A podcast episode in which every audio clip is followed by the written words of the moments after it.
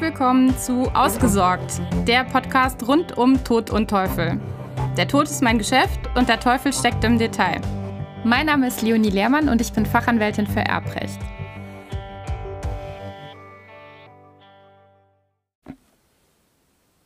Bei der Auswahl meiner Podcast-Themen lasse ich mir häufiger von meinen Mitarbeiterinnen helfen. Und so kommt es, dass für die heutige Podcast-Folge das Thema Hund, Katze, Kaninchen, wie sichere ich meine Haustiere nach meinem Tod ab, auf dem Plan steht.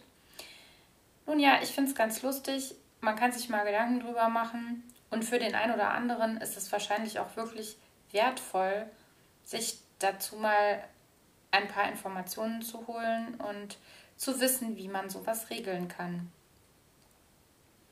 Zuletzt ist ja durch den Tod des Designers Karl Lagerfeld eine Birma-Katze mit dem Namen Choupette durch die Schlagzeilen gewandert, denn diese besagte Katze hat eine Zuwendung von rund 150 Millionen Euro erhalten. Und ähm, ja, da kann man sich schon mal fragen, was will eine Katze mit so viel Geld, beziehungsweise wie kann man einem Tier überhaupt etwas zuwenden, beziehungsweise überhaupt sicherstellen, dass das Tier auch nach dem eigenen Tod weiterhin gut versorgt ist und überlebt. Also, wie kann man die Versorgung regeln?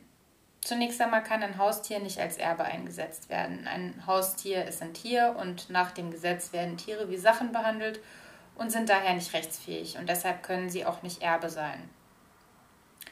Es gibt aber die Möglichkeit, zum einen eine Auflage im Testament vorzusehen, die die Versorgung des Tieres sichert, oder aber einen Vertrag vorab zu schließen und einen Testamentsvollstrecker dazu einzusetzen.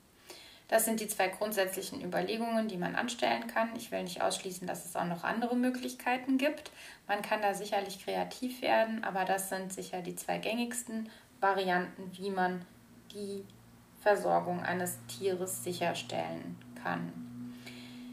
Nun, die Auflage im Testament wird auch häufig an Erben gerichtet, wenn es um die Grabpflege geht. Den Erben wird dann zur Auflage gemacht, die Grabpflege für einen bestimmten Zeitraum, meist den Zeitraum der amtlichen Liegezeit, zu übernehmen und dann kann auf diese Weise der Erblasser sicherstellen über seinen Tod hinaus, dass seine Grabstätte auch stets gepflegt wird. Auf die Versorgung eines Haustieres lässt sich diese Grundüberlegung übertragen.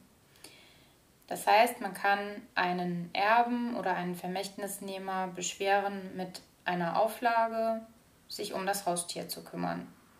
Eine Formulierung für eine solche Auflage könnte zum Beispiel lauten, mein Erbe XY wird mit, wird mit der Auflage beschwert, sich fürsorglich um meinen Kater Paul bis zu seinem Tod zu kümmern und ihn mit seinem Lieblingsfutter zu füttern. Nun muss es nicht zwangsweise das Lieblingsfutter sein, aber wenn man das denn möchte, kann man auch tatsächlich konkrete Vorgaben machen, in welcher Weise, mit welchen Futtermitteln ähm, und so weiter ein Tier zu versorgen ist. Und nicht nur der Erbe, sondern auch ein Vermächtnisnehmer kann natürlich mit einer solchen Haustierpflegeauflage beschwert werden. Es kann also auch der Freundin, dem Nachbar, dem Bekannten aus dem Tierzüchterverein oder wem auch immer kann jeweils immer eine Auflage gemacht werden, ein Vermächtnis ausgesetzt werden und damit die Versorgung des Tieres sichergestellt werden. Beispielsweise könnte man ein Vermächtnis aussetzen in Höhe von, ich nehme jetzt einfach mal fiktiv die Zahl von 5000 Euro. Und mit, dieser, mit diesen 5000 Euro soll der Hund erhalten und gleichzeitig gepflegt werden. Und diese 5000 Euro dienen dann praktisch gezielt dem Zweck, den Hund bei sich selbst aufzunehmen und bis zu seinem Tod zu versorgen. Das wäre eine Variante.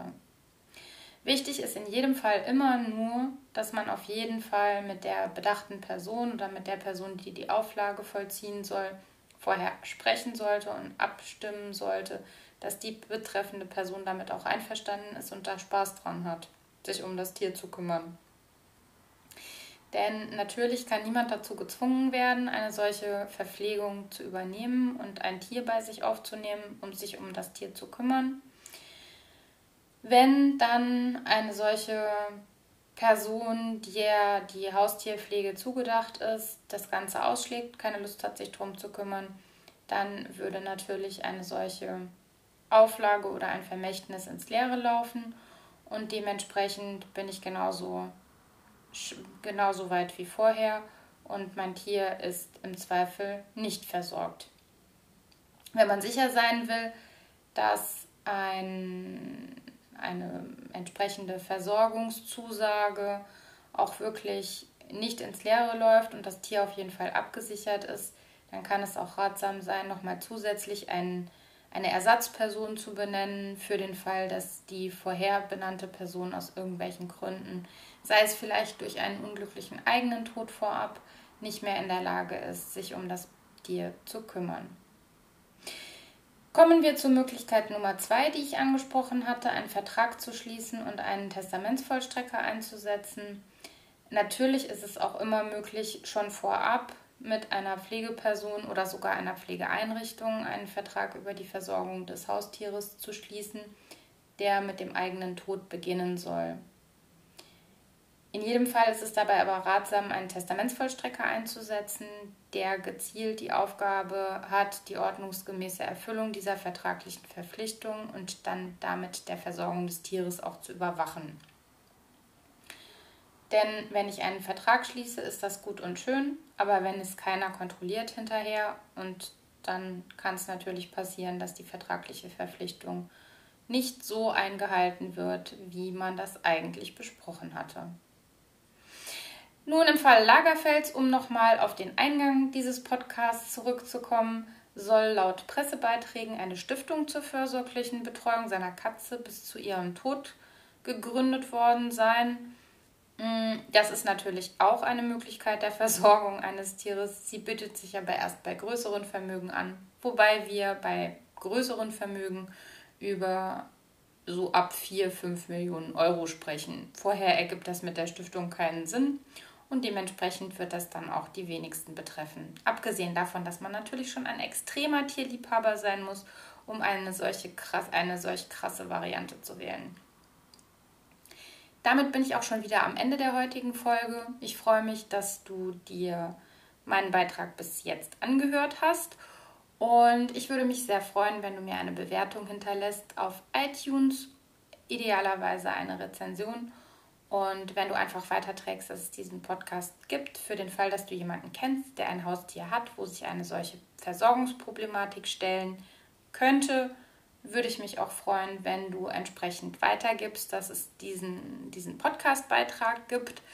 Denn wenn ich irgendjemandem damit helfen kann, ist das doch eine tolle Sache.